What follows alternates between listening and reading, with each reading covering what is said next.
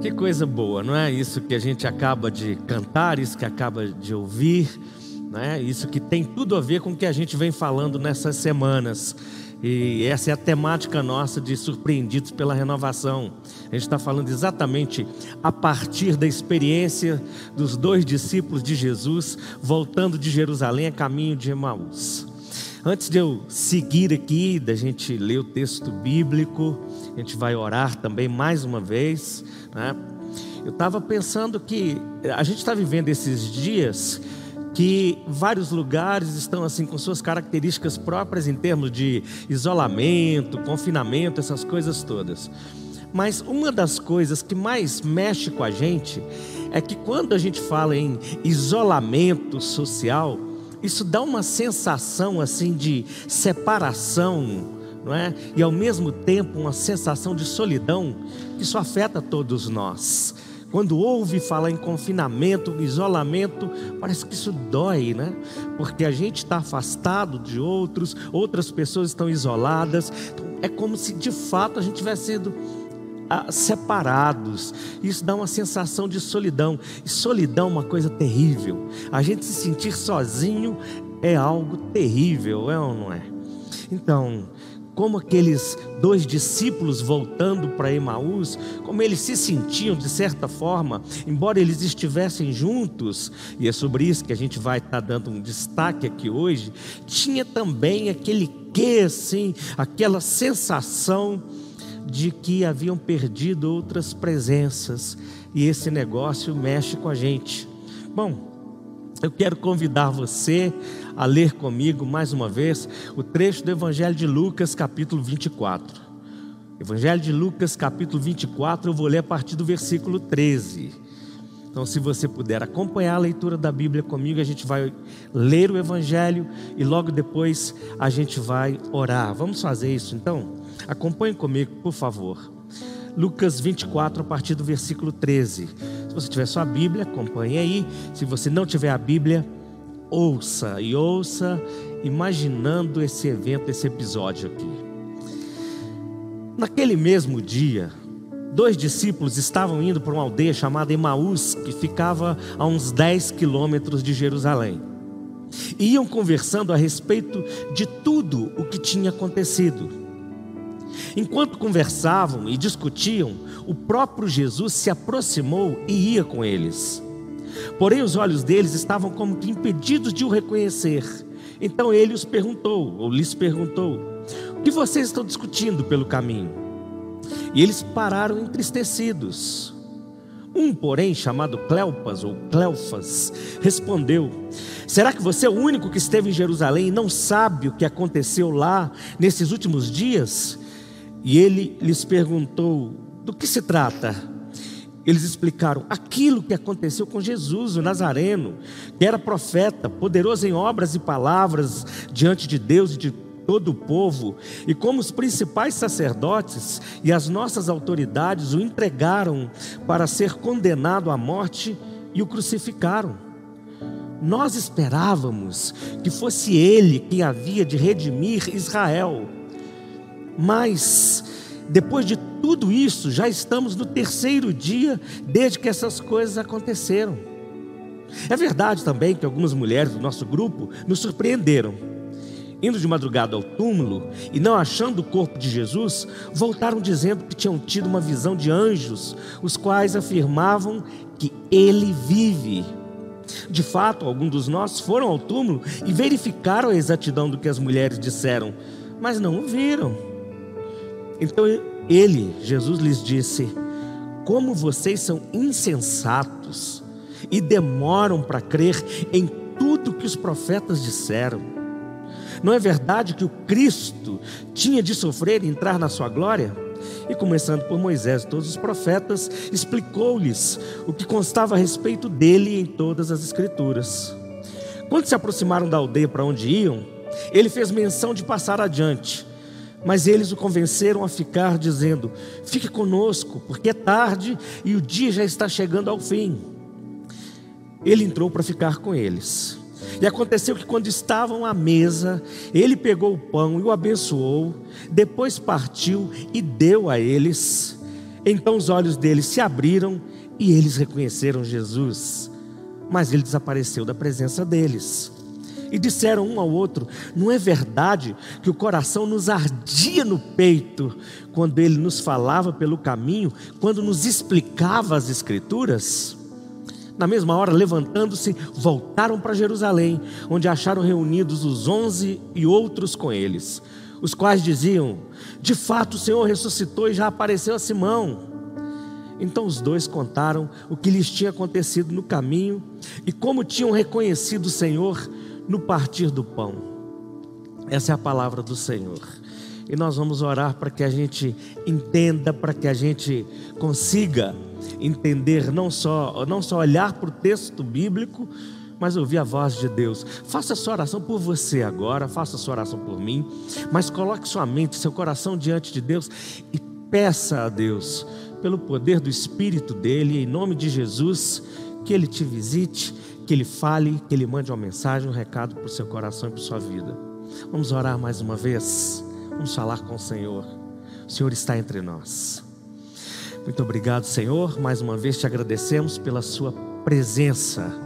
Agradecemos porque o Senhor preservou a nossa vida e o Senhor preservou também a Sua palavra, não só até esse dia, mas para cada um de nós, para esse dia, para esse momento específico, para essa hora. E a minha oração é para que nesse instante o Senhor, pelo poder, pela voz do Espírito do Senhor, nos ajude a entender a palavra do Senhor. E o Senhor ajude a, nos ajude a discernir a voz do Senhor para cada um de nós. Eu oro para que o Senhor nos livre de todo tipo de distração da alma, da mente, de todo tipo de preocupação, da tristeza, do terror que perturba. E o Senhor deixe nossa mente agora e nosso coração abertos para aquilo que o Senhor vai falar e para a maneira como o Senhor vai agir nesse instante. Nos ajude, nós oramos em nome de Jesus. Amém. Bom, como eu disse, nós estamos seguindo nessa série Surpreendidos pela Renovação. Para quem não ouviu, essa já é a terceira pregação dessa série. Para quem não ouviu, eu tenho um livreto que eu escrevi um tempo atrás que tem esse nome, Surpreendidos pela Renovação. Então a gente está dando uma atualizada, né? não só na questão do livro, mas na explorada a partir desse texto e das lições que o texto bíblico traz para a gente. Eu realmente esse texto me inspira há muito tempo. E cada vez que eu olho para ele, eu sou inspirado porque vejo inúmeras coisas, inúmeras lições que a gente pode aprender.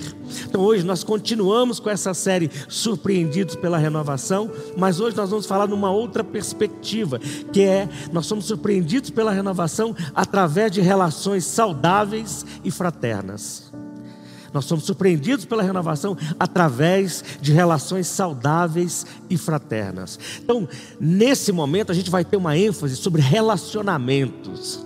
A gente vai estar refletindo sobre a questão de relacionamento a partir daquela caminhada ali dos discípulos, o que a gente aprende com os dois, o que a gente aprende neles com Jesus e o que que aquilo pode falar para a gente hoje tão importante. E, a gente vai estar assim considerando algumas coisas que são essenciais nos relacionamentos, do ponto de vista de Deus e da gente ser ministrado por Ele. A gente vai estar considerando relacionamentos em três perspectivas: relacionamentos saudáveis, relacionamentos fraternos e relacionamentos restauradores ou renovadores relacionamentos saudáveis, relacionamentos fraternos e relacionamentos renovadores. Olhando para esses dois, a gente vai enxergar nisso. Então vamos começar? Em primeiro lugar, relacionamentos são saudáveis quando há companheirismo e suporte mútuo. Eu vou repetir esse primeiro ponto. Relacionamentos, perdão, relacionamentos são saudáveis quando há companheirismo e suporte mútuo. Vamos caminhar com os discípulos aí de novo. Naquele mesmo dia, dois discípulos estavam indo para uma aldeia chamada Emaús, está aí no versículo 13. Olha, essa semana, dia 20 de julho, foi considerado o dia do amigo. E pensando sobre essa realidade de amizade, de relacionamentos, eu pensei alguma coisa e resolvi escrever algo rapidinho e decidi postar. E olha só o que eu postei, o que eu escrevi. Eu coloquei o seguinte: amigos são aqueles de quem, diante de quem desnudamos a alma, expomos as nossas virtudes e os nossos defeitos, dando-lhes oportunidade para nos deixar, mas que ainda assim resolvem permanecer ao nosso lado a despeito de quem somos. Conosco celebram, conosco choram, conosco caminham sempre. Eu coloquei, eu postei essa, é, é, é, essas frases, né? isso aqui especificamente, porque tem um pouco a ver com essa caminhada aqui, tanto olhando para os discípulos quanto, quanto olhando para Jesus, de ter uma relação saudável. E essa relação ela é saudável e a gente está analisando isso agora quando tem companheirismo e suporte mútuo. Vamos voltar de novo com os discípulos. Naquele mesmo dia, o texto volta aí. O texto começa assim, naquele mesmo dia. Vamos voltar para essa expressão mais uma vez. Naquele mesmo dia, que dia? O dia que eles estavam voltando, o dia que eles ainda se viam frustrados, já era o terceiro dia, eles não tinham ainda verificado para valer ou experimentado a ressurreição de Jesus. Naquele mesmo dia, com os questionamentos, com as tristezas, com as decepções, eles voltavam juntos os dois voltavam juntos, naquele mesmo dia, enfrentando o que a gente tem considerado nessas últimas semanas, enfrentando suas crises interiores, conversando um com o outro sobre tudo que tinha acontecido ali. E no caminho do discipulado de Jesus, porque eles eram discípulos de Jesus, no caminho do discipulado de Jesus, Jesus já tinha ensinado para eles algo que eles ah, deveriam aprender e nós também precisamos aprender: de que não dá para sobreviver nessa vida, nem na missão que nós temos nessa vida, andando sozinhos. Jesus ensinou isso para eles. Jesus veio, Jesus formou uma comunidade de gente diferente. Jesus, Deus Filho, se fez gente e não ficou sozinho, arrumou companheiros, uma comunidade de companheiros para estar com ele todos os dias. E ele também, quando ele enviou eles, você pode ler isso lá em Lucas capítulo 10, quando envia os discípulos para fazer a missão, para sair, para pregar o evangelho, para curar os enfermos, para expulsar demônios, né? quando ele envia os 70, ou em algumas versões traz os 72, quando Jesus envia, a palavra de Deus diz que ele envia de dois em dois, porque, porque não é para ninguém andar sozinho. Porque nós precisamos de relacionamentos, porque nós precisamos de companheiro nessa missão que a gente tem, que é a vida, que é a missão de viver, que é a missão de existir. Então aqueles dois estavam indo ali no caminho e eles tinham, eles sabiam disso. Eles estavam vivenciando algo que Jesus já tinha mostrado para eles. Agora, relações saudáveis, como eu disse, elas precisam levar em conta essa realidade do companheirismo. Eu a, a, sempre considero essa questão do, do, sentido das palavras, acho que comunica muito para a gente. Né? O que significa companheirismo? O que significa companheiro? Só para você ter ideia, no primeiro momento, companheiro significa literalmente aquele que acompanha. Mas além de ser aquele que acompanha, significa também aquele que participa de algumas atividades ou segue o mesmo destino que um outro. Agora, olha que interessante. Além disso, companheiro significa aquele que traz consolo e alívio para o outro. Aquele que traz consolo e alívio para o outro. Só de falar assim, já traz dentro de nós, no mínimo, ou a identificação com o companheiro, companheira que a gente tem, ou aquele anseio por ter alguém assim, não é? Que traz consolo, que traz alívio, que nos ajuda, que caminha conosco. E é indo além dessa questão aí da palavra companheiro, essa palavra ela tem assim, ah, quando nós estudamos a história etimológica, o princípio dela, ela surge lá na Roma antiga, é? quando eles falavam do, do companheiro, quando falava do compânio. Pode usar uma, até um sotaquezinho, não pode? Compânio. o que, que é esse compânio? É o com, com e panis o com de estar com, junto, e panes de pão. Um panes significava aquele com quem se divide e reparte o pão. Olha a profundidade do que é um companheiro. É gente com quem compartilhamos a vida, a comida, a provisão um para o outro. Só pode ter relação saudável se tiver companheirismo nesse sentido. A gente vê dois discípulos e eles tinham passado muito tempo assim. Na companhia de Jesus, na companhia dos outros discípulos, eles estavam sempre juntos, eles compartilhavam o pão sempre. E às vezes nós compartilhamos o pão da alegria, o pão da tristeza. Companheirismo é isso o tempo todo. É por isso que a melhor coisa que a gente pode oferecer numa relação de companheirismo é quando nós disponibilizamos o ombro. O que é disponibilizar o ombro? Talvez você já tenha ouvido, ou já tenha falado isso, né? Eu tenho o ombro amigo, o famoso ombro amigo. Então, companheiros, esse que a gente vai funcionar melhor quando nós disponibilizamos o ombro. O ombro quer dizer, primeiro, quer dizer escuta. Nessa sociedade, nessa cultura que ninguém tem tempo para ouvir o outro, ser companheiro é parar e ter tempo para ouvir o outro. Esses dias mesmo, eu ouvi alguém dizendo isso. Uma das coisas que tem mais valor na cultura atual é o tempo. Uma das coisas mais difíceis da gente ter e da gente dar para os outros é tempo. E se a gente não dá tempo, a gente não dá escuta. Por quê? Porque a gente não ouve. E ter um companheiro é ter alguém que escuta. Ao mesmo tempo, é alguém que tem empatia. O que, que é isso? É aquele que olha para mim, não é, só, não é a compaixão. Hoje tem muita gente misturando empatia com compaixão, mas empatia é o teu sentimento de olhar a tristeza do outro e ajudar o outro. Né?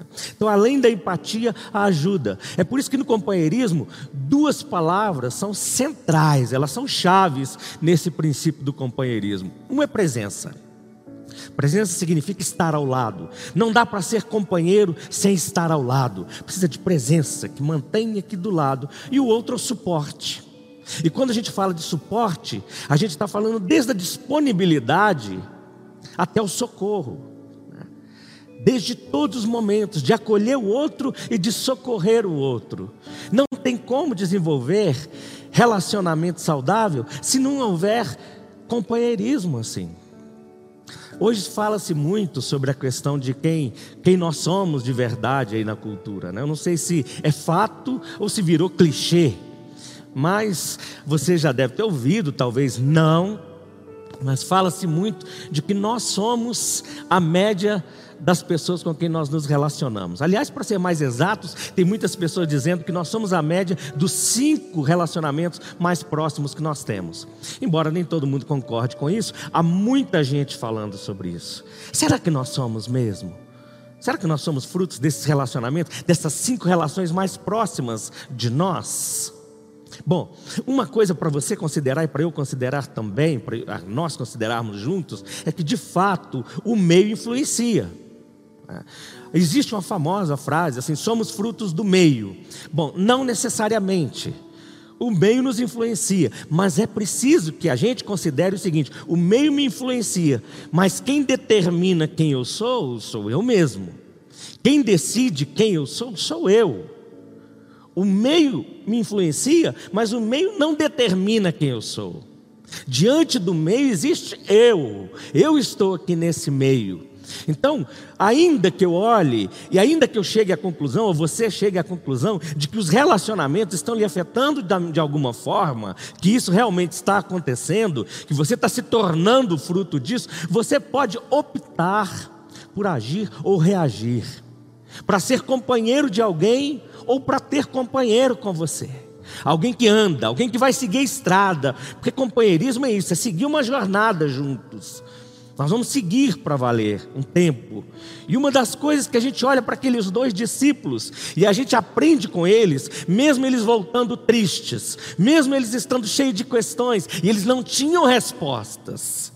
Olha que coisa preciosa. Eles não tinham respostas, mas eles tinham um ao outro. E num primeiro momento, isso é forte, isso é bom demais, porque no mínimo eles podiam questionar uns com os, um com o outro. Mas uma das coisas que a gente aprende com aqueles dois é que um companheiro não abandona o outro, jamais. Quem é companheiro não abandona o outro. Guarda isso. Se tem companheirismo, não tem abandono. Isso é uma das coisas fortes que a gente precisa aprender no discipulado. Jesus ensinou isso. Os discípulos mostram isso de maneira clara. E a igreja, nós que nos chamamos, gente, membro de igreja, nós precisamos aprender isso. Se nós somos discípulos juntos, se nós somos da comunidade de discípulos, se nós somos companheiros uns dos outros, nós precisamos aprender isso para valer. Isso não é conversa fiada, isso é valor, isso é princípio. Nós não podemos abandonar uns aos outros. Aliás, um comentário aqui para você que está ouvindo e talvez você que nem seja da igreja, talvez já assistiu outros pregadores, outros cultos. Uma das coisas boas que está acontecendo com todas essas transmissões de culto, assim como a gente está fazendo agora, é porque as pessoas podem ver que nem todos os pregadores, que nem todas as igrejas pregam as mesmas coisas e ver quais são os nossos valores para valer. E um dos valores que a gente está falando aqui é esse: que a gente olha para Jesus, a gente olha para aquilo que é exemplo dele, para a comunidade que ele formou, e não é uma comunidade qualquer, isso não é uma comunidade científica de cento e poucos anos para cá, isso é uma comunidade que tem dois mil anos que existe, isso é o cristianismo. Uma comunidade assim, de discípulos, de gente que segue, que são companheiros, que não abandonam, porque senão esse negócio já teria acabado. Falando sobre abandonar e sobre ser companheiros, eu estava lembrando, uma vez, final da minha adolescência, eu e alguns amigos, a gente tinha o costume de acampar. Acampar mesmo, né? Eh, pelo menos naquela época, quando a gente falava de acampamento, era levar aquela, aquela barraca pesada, né? em que um levava a mochila só de ferragem da barraca, o outro levava a bolsa lá só com a lona, e tinha um outro que levava as compras, além das roupas e outras coisas, mas as compras para a gente comer lá, o arroz, o macarrão, aquilo que a gente ia fazer no meio do mato. E a gente estava, eu e mais dois amigos, todo mundo vestido lá de escoteiro, cinto, boina, faca, tudo no meio do mato. E eu lembro que uma noite daquelas, nós saímos para ir num determinado lugar lá, deixamos a barraca e saímos. Um breu, um escuro terrível. E aí, no meio do caminho, acho que a gente estava voltando já numa trilhazinha assim específica um dos meus amigos disse, bateu na lanterna e falou: Esse negócio não está funcionando muito bem. E aí a gente falando, ah, então vamos deixar só a luz das estrelas, da lua, né? E a gente vai seguindo aqui nessa trilha. E, e, eu fui na frente, e a gente conversando, eu fui na frente conversando e contando os casos, falando alguma coisa. E aí, de repente, eu lembro que eu disse assim: entenderam? Ou entendeu? E nada. Eu não ouvi mais som nenhum. Eu falei, eu, quando eu olhei para trás, não tinha ninguém mais atrás de mim. Eu estava num lugar que não tinha, era escuridão total, numa trilha, eu mal sabia onde estava, abandonado na escuridão, e cadê meus amigos? Coisa terrível. Eu lembro que quando eu voltei, eu ainda fiquei desesperado, porque eu gritei um, gritei o outro e nada. E quando eu voltei na trilha correndo, ainda tinha um cachorro preto no meio da trilha. E quando eu corri, quase que eu fui em cima do cachorro e o cachorro em cima de mim. Só que foi muito engraçado, porque o cachorro correu para um lado e eu para o outro. Eu estava com medo do cachorro e o cachorro com medo de mim. Mas o que, que tem isso a ver? Eu estava num desespero terrível por causa daquele susto. Até que os meus dois belos amigos saíram do mato, vieram rindo da minha cara, porque eles tinham combinado de fazer isso. A lanterna não estava estragada, não tinha nada disso. Eles queriam me deixar sozinho, abandonado e passar aquele susto, aquele medo. Mas ficar sozinho, abandonado, sem os amigos, na escuridão, é um negócio terrível. Como ter companheiros faz diferença principalmente em momentos assim, é ou não é? A gente vive muitas vezes na vida, a gente está na trilha aí da vida e a gente passa por momentos tenebrosos, por momentos escuros, por lugares que a gente nem sabe se está caminhando no lugar certo, indo na direção certa. Coisa terrível, já pensou? Você olha e percebe que ficou sem alguém do seu lado, ou que você pode até ter pessoas do seu lado, mas que não são companheiros, que te abandonam e deixam você seguir a jornada sozinho, sozinha, isso não é companheirismo. Companheiro não abandona de forma nenhuma. Como eu disse, e eu quero que você eh, pense nisso, o Deus Filho se fez gente, Jesus. Deus Filho, Jesus, o Messias, o Cristo, ele se fez gente E ele montou uma comunidade de companheiros e ficou com eles até o fim, para sempre, o tempo todo, e deixou essa lição de maneira clara. Um precisava do outro, um anda junto com o outro, um é companheiro do outro. Isso deve dar uma boa dica para nós. Relacionamentos saudáveis é quando a gente tem companheirismo e tem suporte, gente para andar do lado, gente que dá o ombro, gente que não nos abandona. Bom, além dos relacionamentos saudáveis, como eu disse, segundo lugar, relacionamentos são fraternos. Mas quando é que eles são fraternos? Eles são fraternos quando eles se caracterizam pela irmandade da fé. Relacionamentos são fraternos quando se caracterizam pela irmandade da fé mais uma vez. Relacionamentos são fraternos quando se caracterizam pela irmandade da fé. O versículo 14 do texto que a gente leu diz assim: eram dois discípulos de Jesus. Eles iam conversando a respeito de tudo que tinha acontecido. Tudo agora estava voltado para a realidade da comunidade dos discípulos. Eles haviam, o grupo dos discípulos, a comunidade dos discípulos, vários deles tinham largado tudo para seguir Jesus, esperavam tanto de Jesus, as coisas não aconteceram como eles esperavam, mas eles estavam ali juntos porque era da mesma comunidade, e quando eles estavam falando sobre tudo o que tinha acontecido, tudo que envolvia a expectativa, a fé, deles em Jesus. Estava diretamente relacionado com a questão da espiritualidade deles. Tem um processo religioso no meio disso também. Porque tinha a ver com Jesus, tinha a ver com Deus, tinha a ver com o que o coração deles estava almejando, com a fé e como eles criam.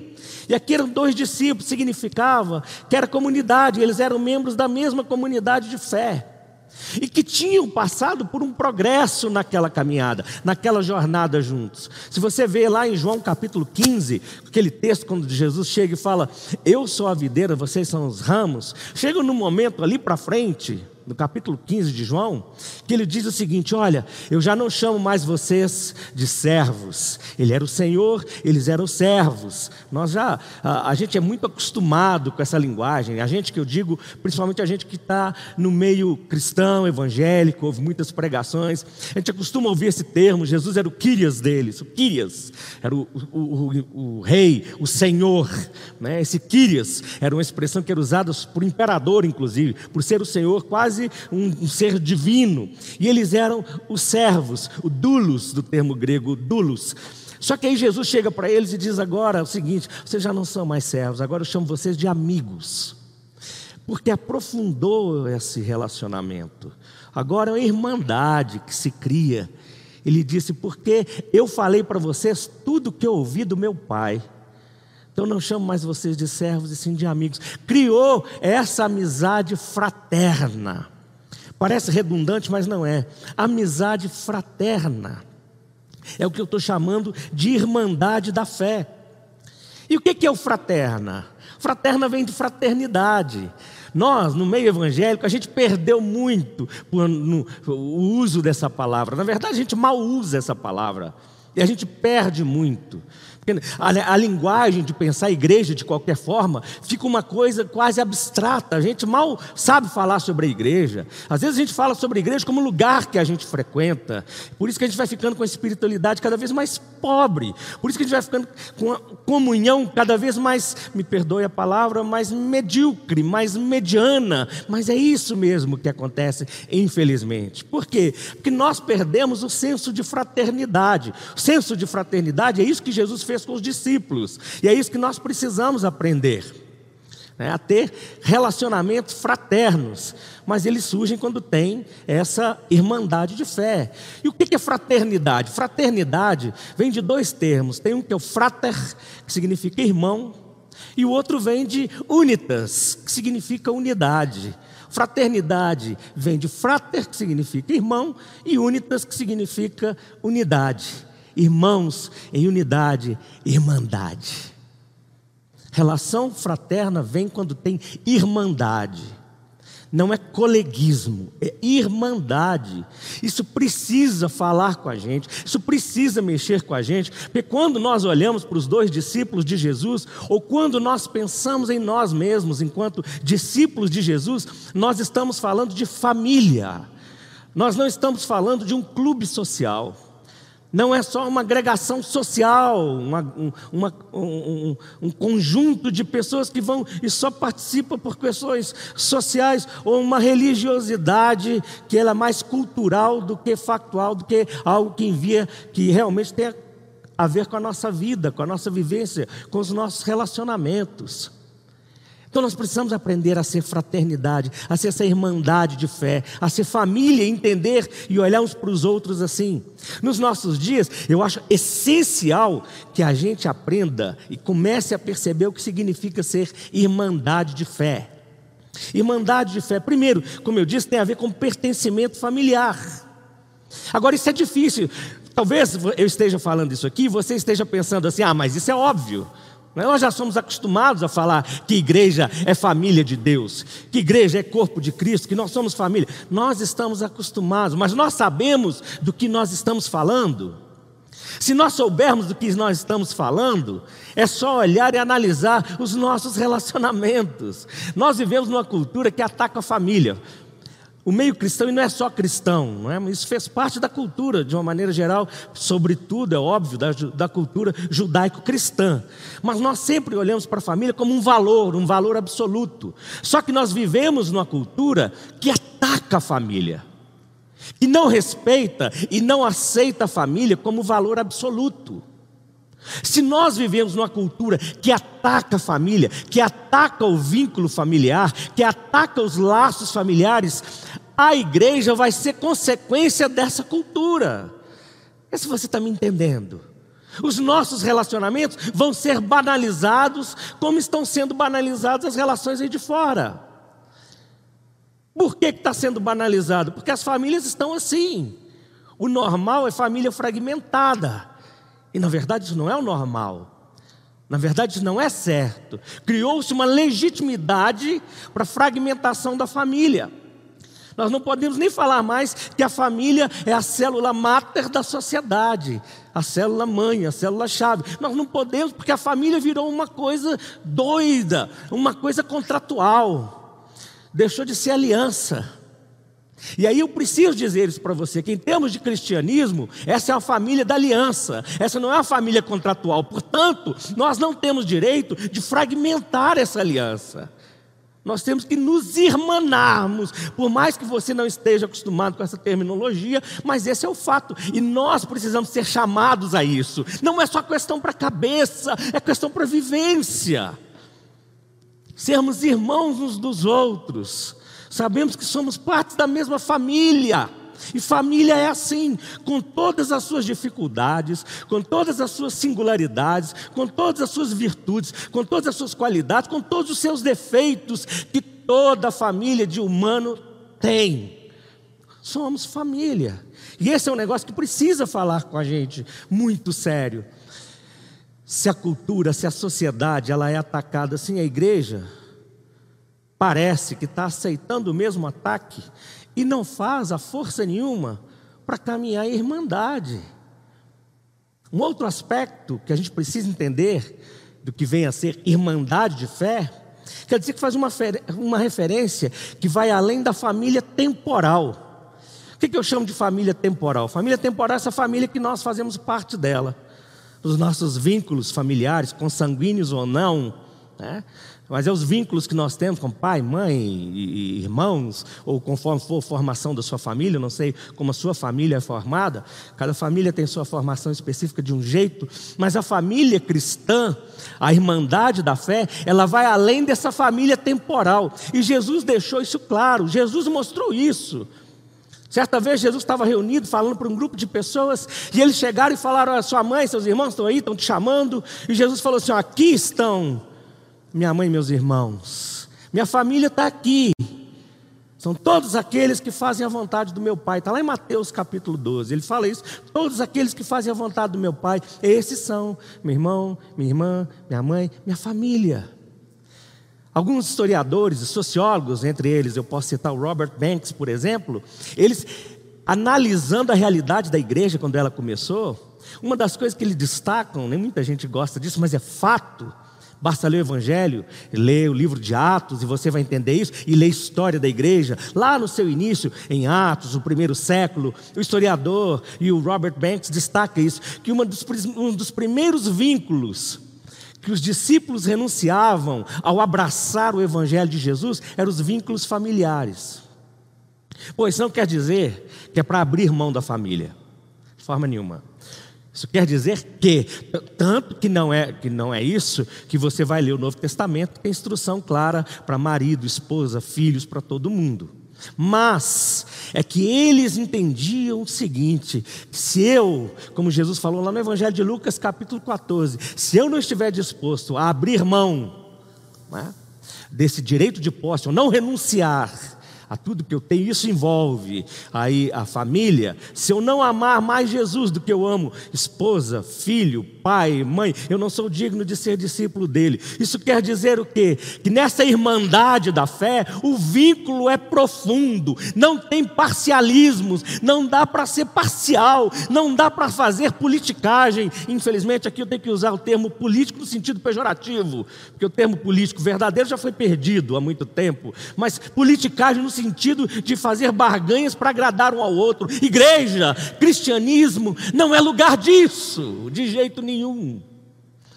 De jeito nenhum. Quando nós abraçamos Cristo, nós abraçamos o nosso irmão mais velho, ele é o nosso Senhor, e Deus Pai, o nosso Pai, e nós somos irmãos uns dos outros e precisamos viver como irmãos, como gente da fé, aprofundar o companheirismo entender que isso aqui não é um contrato, isso é um vínculo que foi feito. Esse vínculo foi feito por Jesus.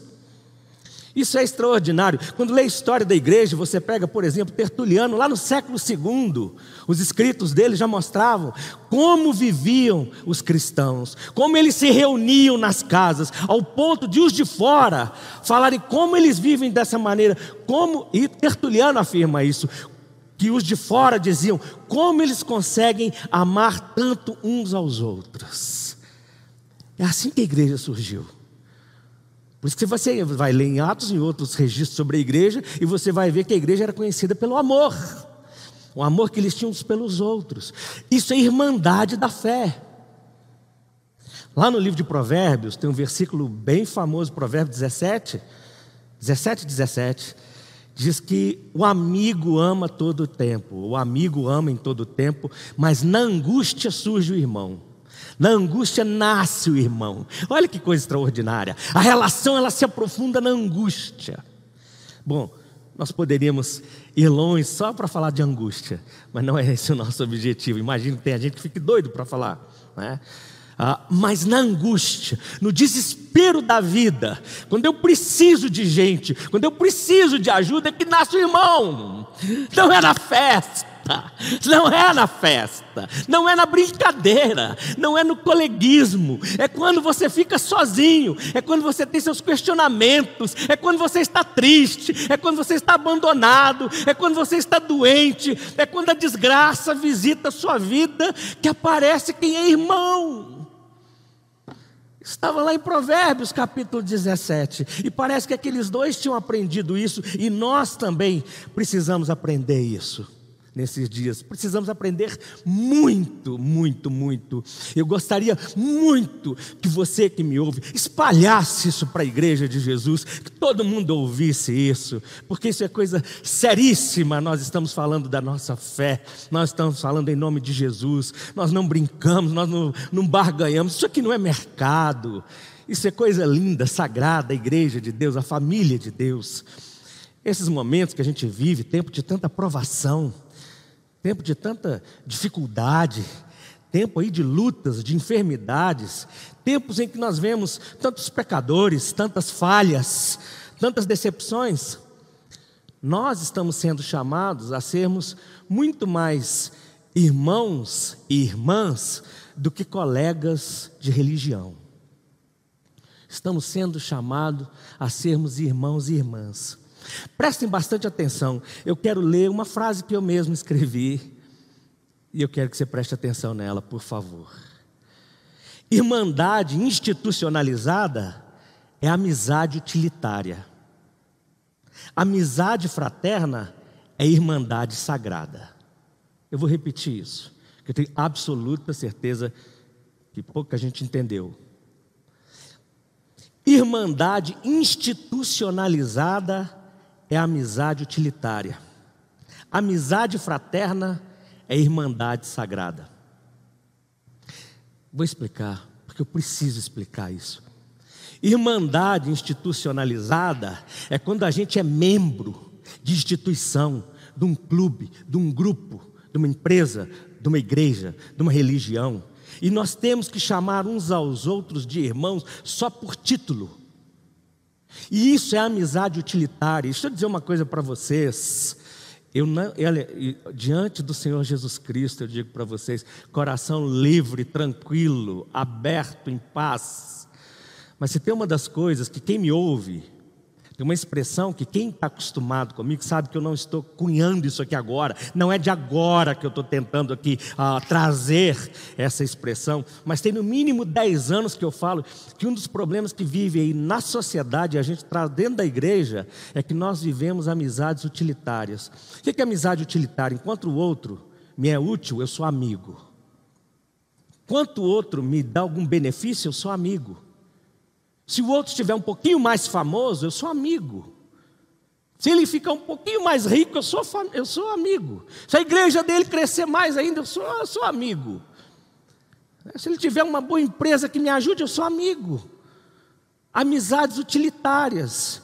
Gente que olha para o outro e fala o que, que o outro pode me dar em troca.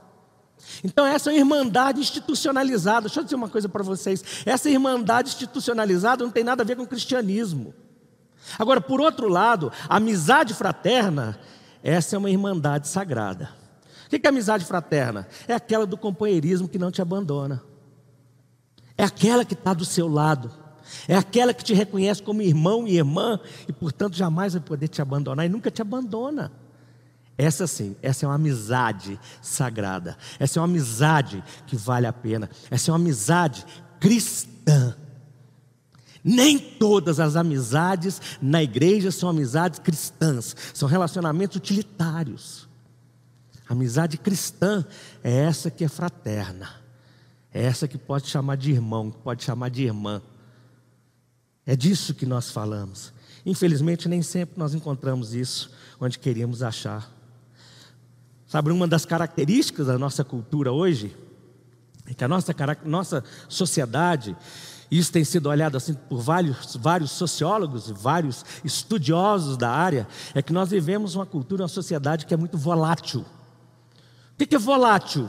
Volátil significa que é pouco firme, que é inconstante e que muda demais. Ou, talvez tenha um termo, eu não sei se você já, já ouviu falar ou não, alguns já devem ter lido sobre isso, outros já devem ter feito algum curso sobre isso, ou alguns Nunca ouviram falar e vão ouvir falar hoje. Mas tem um acrônimo que chama VUCA. VUCA. Que diz o seguinte: as quatro principais características dos tempos que nós vivemos, chamado de VUCA. Por quê? Porque é, uma, é um tempo de volatilidade, ou seja, é volátil, muda tudo, não tem firmeza, é cheio de incertezas, né? ninguém sabe o que vai acontecer, ela é complexa, não dá para entender totalmente e é ambígua. Mas eu quero analisar e trazer que a sociedade é volátil e esse negócio parece que chegou dentro da igreja, na comunidade dos discípulos de Jesus. Se a gente se frustra, se a gente frustra com alguém, deixa a pessoa para lá e mudamos, e vamos para aqui ou vamos para ali, porque nós somos voláteis, porque não tem firmeza, porque não tem aliança porque não tem compromisso. É assim com a sociedade. Outro dia eu ouvi um palestrante dizendo isso. Falou: você está num casamento e tenta o casamento, tenta dar certo. Mas você não vai ficar com alguém, com o marido, com a esposa, que te enche a paciência todo dia. Então, parte para outra. e aí todo mundo aplaudiu. Estava num auditório aí no Brasil, um lugar. Coisa Interessante, isso é, é disso que a gente está falando. Uma sociedade que é volátil. E a igreja está assim. Infelizmente, isso chegou no meio da igreja, e chegou no nosso contexto de ter relacionamentos que são voláteis, relacionamentos que são superficiais, relacionamentos que são exclusivistas, que não traz gente para dentro, joga outros para fora. Isso está na contramão do caminho de Jesus. E preste atenção, isso precisa ser curado.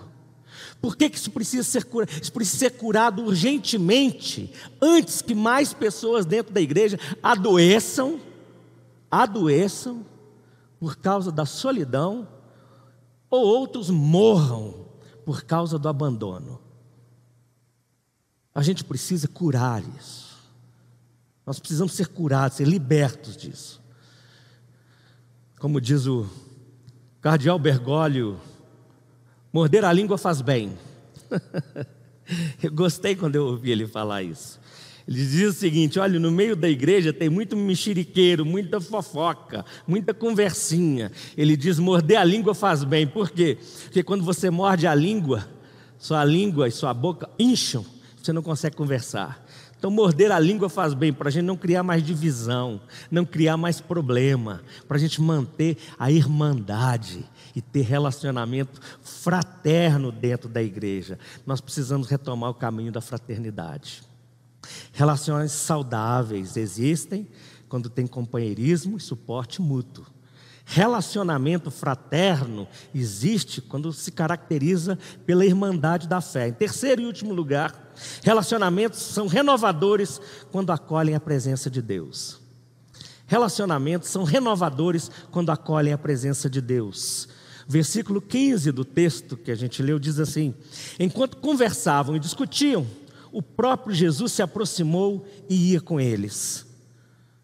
Se Jesus se fizer presente, se manifestar na vida dos discípulos, ou em relação, numa relação, em relacionamentos, se há abertura para a manifestação de Jesus, eu tenho absoluta certeza que unidade vai acontecer, cura vai se manifestar, transformação vai ocorrer.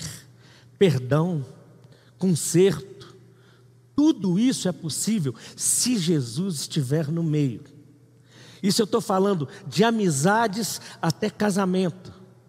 Deixa eu dizer uma coisa para você que está me ouvindo, você que está me vendo. Olha, eu, em dezembro desse ano, eu completam 27 anos que eu fui ordenado no ministério pastoral.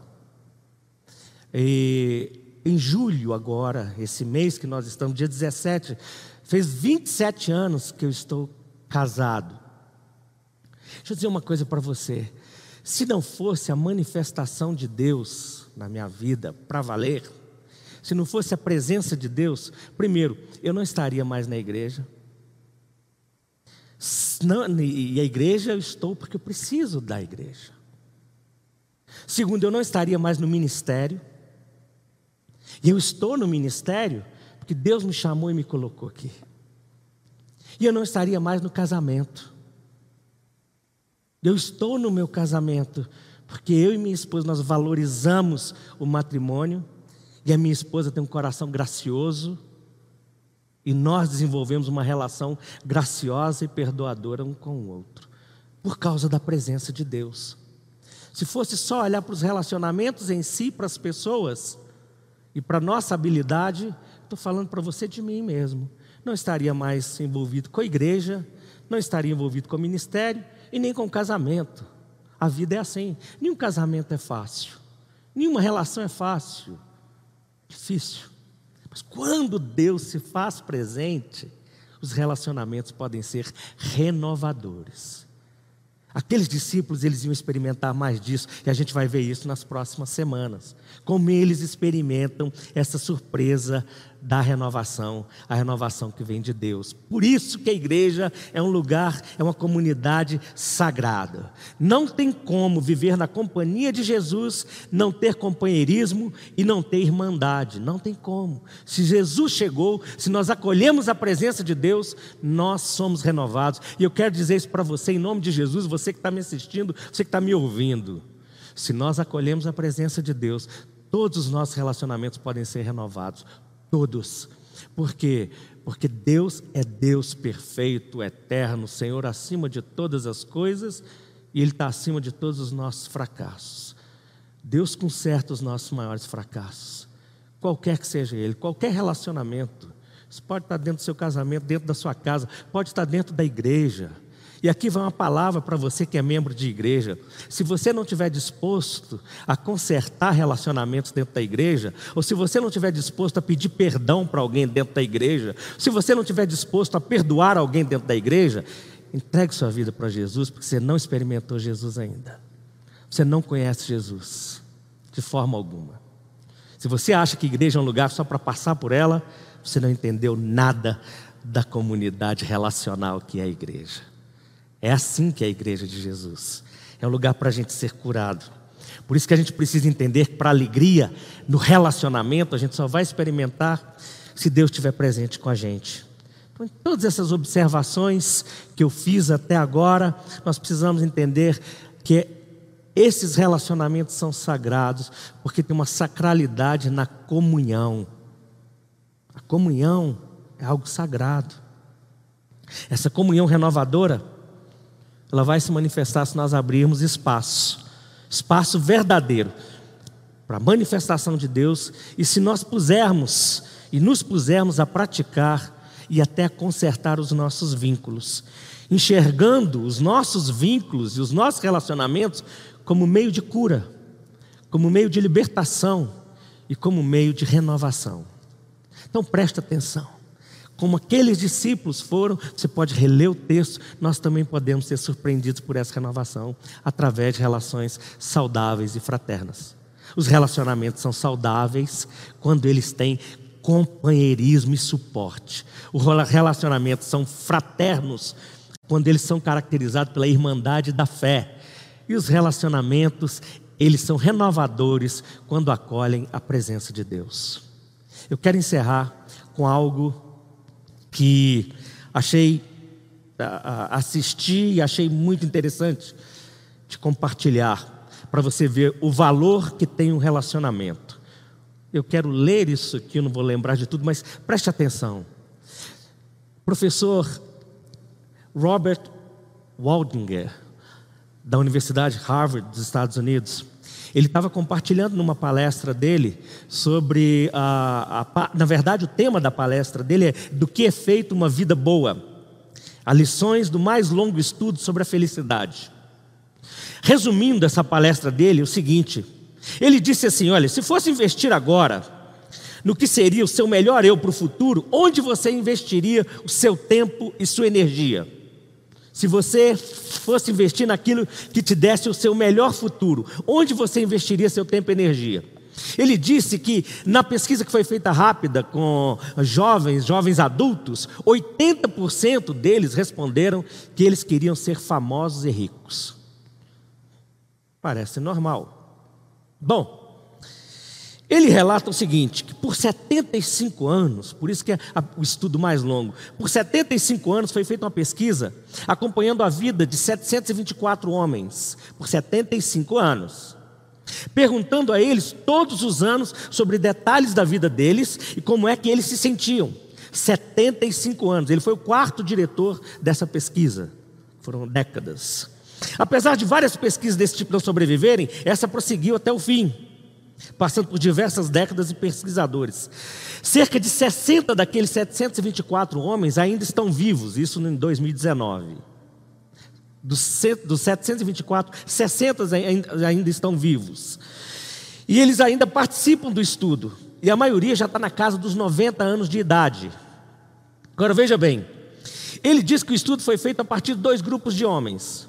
Lá em 1938, um grupo de jovens que estudava na Harvard e um grupo de garotos da periferia, pobre, da região de Boston, da cidade de Boston. E eles foram estudando a vida desses, dessas crianças, adolescentes, jovens, né? E homens e que vieram durante 75 anos. E ele diz o seguinte: que depois de alguns anos acompanhando, já como adulto, eles viram que alguns tinham se tornado advogados, outros tinham se tornado operários, outros tinham se tornado pedreiros, outros tinham se tornado médicos, outros tinham se tornado. Um deles se tornou presidente dos Estados Unidos. Alguns desenvolveram alcoolismo e teve outros que desenvolveram, inclusive, esquizofrenia. Aí ele diz o seguinte: a mensagem mais clara que nós tiramos dessas pesquisas e desses estudos dessa década é a seguinte: bons relacionamentos nos mantêm mais felizes e mais saudáveis. Ponto final. Ele diz isso. Bons relacionamentos nos mantêm mais felizes e mais saudáveis. Ponto final. E aí ele explica rápido, depois do ponto final. ele diz o seguinte: olha, nós aprendemos três grandes lições sobre relacionamentos. Primeiro, as conexões sociais são realmente muito boas para nós e a solidão mata. A experiência da solidão costuma ser tóxica. Pessoas podem estar sozinhas mesmo no casamento ou no meio de uma multidão. Segundo, não é apenas o número de amigos que você tem, e não é se você está ou não envolvido num relacionamento sério que importa, mas a qualidade dos seus relacionamentos mais próximos. Isso é o que realmente importa. Relacionamentos são difíceis e complicados, e o trabalho duro de zelar pelas famílias e amigos não é sexy e nem glamouroso, diz ele. E, e diz o seguinte: também para a vida inteira, isso nunca cessa. Bom, é o terceiro ponto dele, que ele diz: relacionamentos protegem não apenas os nossos corpos, mas também os nossos cérebros. Portanto, o que está sendo dito é o seguinte: relacionamentos são essenciais para o bem-estar e para a nossa felicidade. A gente está falando de restauração, nós estamos falando de relacionamento. Considere isso à luz da palavra de Deus. Nós não nascemos para viver sozinhos. Nós existimos para complementariedade, ou seja, um completar o outro, de alguma forma. Mas nós precisamos ser renovados para isso acontecer.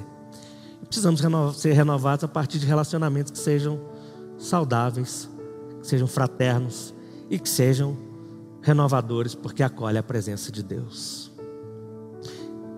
Quero te convidar a meditar nisso, a refletir sobre isso. Como é que está a sua caminhada hoje? Enquanto pessoa, enquanto indivíduo. Você é companheiro, você tem companheiro, companheira. O que, que isso significa na sua vida? Você está andando sozinho? Como você se sente hoje? Que a surpresa de Jesus visite sua vida, visite seu casamento, visite sua casa, visite seu relacionamento com seu irmão, sua irmã, seus parentes, visite seu, seu relacionamento com as pessoas da igreja, com as pessoas da cidade, e você descubra isso. Vamos orar? Ore por você, ore pela sua vida e agora, em nome de Jesus. Reagindo à palavra de Deus.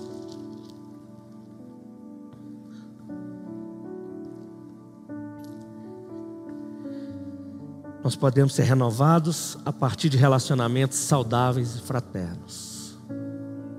Eu vou repetir isso para você orar. Os relacionamentos são saudáveis quando tem companheirismo e suporte.